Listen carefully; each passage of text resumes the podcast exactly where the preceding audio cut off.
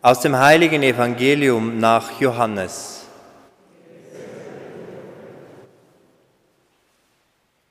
In jener Zeit fragte Pilatus Jesus, Bist du der König der Juden?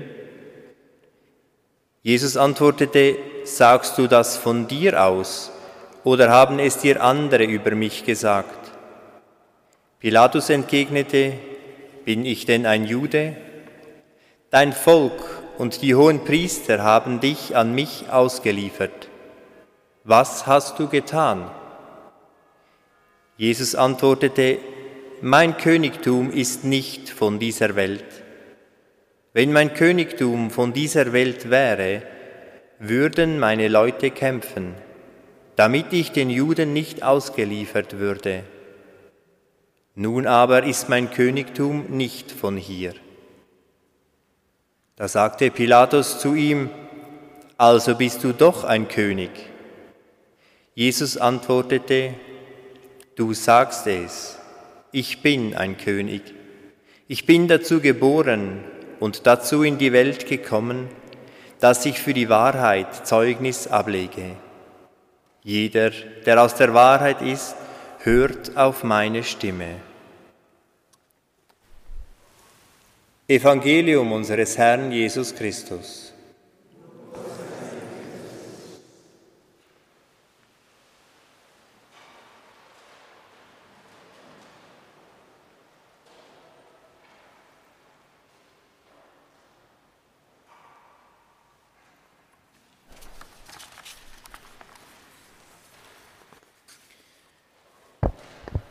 Liebe Schwestern und Brüder im Glauben, Kennen Sie das Wort Maranatha? Ich nehme an, die einen oder anderen haben das schon gehört.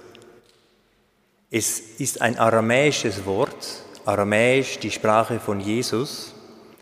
Und je nachdem, wie man es ausspricht, so sagen uns die Gelehrten, bedeutet es Komm Herr, dann ist es Maranatha, oder der Herr ist gekommen, Maran Atta.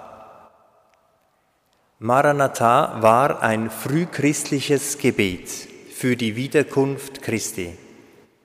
Der heilige Paulus verwendete es im ersten Korintherbrief und es kommt in der Offenbarung ganz am Schluss auch vor. Dort heißt es, der, der dies bezeugt, sagt, ich komme gewiss bald. Amen, Maranatha.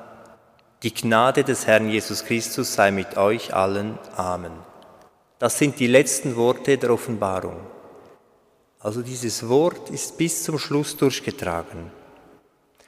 Und im Jahre 1883 hat man ein frühchristliches Buch entdeckt, nämlich die Didache, das war in einer Bibliothek versteckt.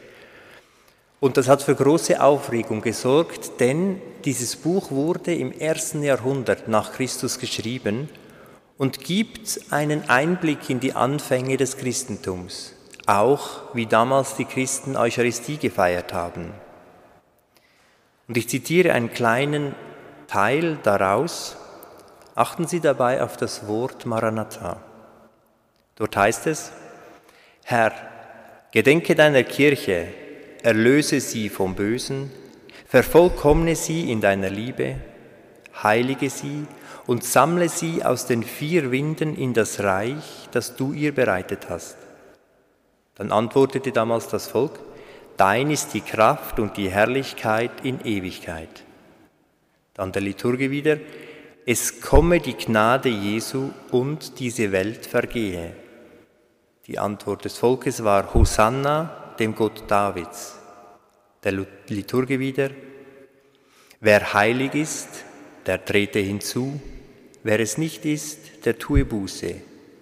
Und die Menschen antworteten mit Maranatha, Amen. Maranatha, Amen. Also es war wirklich so mit dem Amen zusammen ein Wort, das ihnen ganz wichtig war. Und man weiß nicht, ob sie es mit Maran Atta ausgesprochen haben oder mit Maranatha. Beide Sinne sind im christlichen Gebrauch üblich und es braucht beide Bedeutungen. Das Reich Gottes ist hier und gleichzeitig noch nicht ganz da. Es ist gegenwärtig, aber noch nicht vollendet. Die Evangelien sagen uns, das Reich Gottes ist mitten unter euch. Im Lukasevangelium. Und im Vater unser heißt es dann wieder, dein Reich komme. Das Reich Gottes ist in dem Sinn schon da, dass Jesus jetzt und hier mitten unter uns lebt. Aber wir wissen auch, dass die Gegenwart des Bösen, die Gegenwart der Angst in unseren Herzen die Welt immer wieder verdunkelt. Das zeigt, es ist eben noch nicht vollendet. Einzelne Menschen und auch ganze Institutionen sind weit davon entfernt, sich nach dem Willen Gottes auszurichten. Und so ist das Reich Gottes unvollständig. Paulus stellt sich vor, dass Christus schließlich Gott, seinem Vater, ein vollkommenes Reich übergeben will. Es heißt dort, das Ende kommt, wenn jede Macht, Gewalt und Kraft entmachtet ist und seine Herrschaft Gott, dem Vater, übergibt. Die Welt ist noch nicht vollkommen.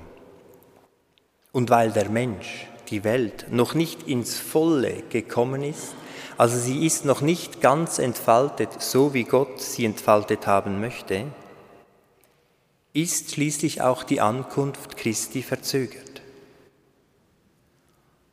Origenes, ein Kirchenvater aus dem zweiten Jahrhundert, zitiert die Bibel, wo Christus sagt, ich werde keinen Wein mehr trinken bis zu dem Tag, an dem ich mit euch den neuen Wein im Reich meines Vaters trinke.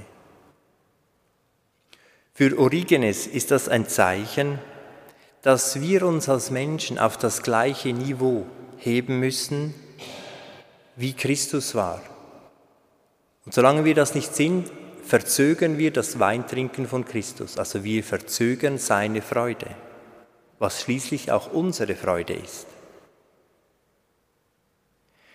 Diese Textstellen zeigen auch, dass die Wiederkunft Christi schließlich in uns geschehen muss. Es gibt ja dieses berühmte Zitat von Angelus Silesius, und ist Christus tausendmal zu Bethlehem geboren, aber nicht in uns, so nützte es nichts. Liebe Schwestern und Brüder im Glauben, wir neigen manchmal dazu, uns das Reich Gottes als etwas vorzustellen, das erst noch kommt, eine Region jenseits des Jordans, eine Region im Jenseits. Und dies wird oft mit der Formulierung Himmelreich noch verstärkt. Im Englischen unterscheidet man wenigstens zwischen Sky und Heaven. Sky für den physischen Himmel und Heaven für den spirituellen Himmel. Im Deutschen ist beides dasselbe. Und da kommt es oft zu Vermischungen, dass man meint, das Reich Gottes sei eben etwas Spezielles, etwas ganz anderes. Das Wort Himmelreich stammt eben auch aus dem Matthäus-Evangelium. Der Matthäus, der hat vor allem für Juden geschrieben und aus Rücksicht, weil er nicht Reich Gottes schreiben wollte, hat er Himmelreich geschrieben, weil er auf Rücksicht für die Juden, die nicht gerne das Wort Gott nannten in der Schrift, hat er dann das Wort Himmelreich formuliert. Doch Gott Christus ist nicht ein König der Wolken, sondern er ist ein König hier und jetzt. Er ist ein König der Herzen. Was damit gemeint ist, habe ich in meinem eigenen Leben mal ziemlich nahe erfahren. Als ich als Religionslehrer angefangen habe zu arbeiten in Zürich, hatte ich eine ziemlich schwierige Zeit. Es war eine große Umstellung für mich, so von der, vom Land in die Stadt zu kommen, von einem handwerklichen Beruf hin zu einem intellektuellen Beruf und verschiedene andere Umbrüche gab es da, so dass ich in eine ziemlich große Krise gestürzt bin. Ich hatte damals zeitweise Panikattacken, dass ich am Bürotisch saß und das Gefühl hatte, ich bin niemand und nichts, ich kann nichts und ich bin nichts wert. Oder eine Erinnerung, die ganz stark ist, Wir hatten Gäste eingeladen zum Abendessen und da habe ich Tisch gedeckt mit einfach zwei Gläser, zwei Teller, ein bisschen edler als sonst. Und am Ende stand ich vor diesem Tisch mit Tränen in den Augen und sagte, wow, ich kann etwas, ich kann Tisch decken. Also ich war damals ziemlich tief unten, dass mich sogar so etwas, dass ich so etwas für etwas Wichtiges hielt. In dieser Krise damals konnte ich nicht mehr wirklich beten. Aber ich hatte den Namen Jesus Christus noch und Christus als König, als Pantokrator, als Allherrscher wurde mir da ganz wichtig. Ich habe gesagt, Christus, er ist derjenige, der über alles herrscht, er ist derjenige, der alles trägt. Und wenn ich auf ihn vertraue, irgendwann geht es wieder aufwärts. Irgendwann kommt wieder was Besseres. Und da habe ich wirklich so gemerkt, das hat mir Fundament gegeben. Diese Wiederholung des Namens von Jesus Christus. Und ihn als Herrscher über, ich habe ihm wie mein Leben auch übergeben. Und irgendwann bin ich dann tatsächlich wieder rausgekommen. Und wenn ich heute so zurückschaue, ist das eine meiner größten Kraftquellen. Weil es ist, als ob ich in diesem Schmerz damals ein tiefes Fundament ausgehoben hätte, und das mit Christus aufgefüllt habe. Und da stehe ich heute noch drauf so. Ein Fundament, das aus einem tiefen Glauben aufgebaut ist, das kann von niemandem weggenommen werden. Und Christus als König, als Fundament zu haben, ist etwas Wunderbares. Ja, Christus ist König und er begleitet uns alle. Er, der ist und der war und der kommt, der Herrscher über die ganze Schöpfung. Amen.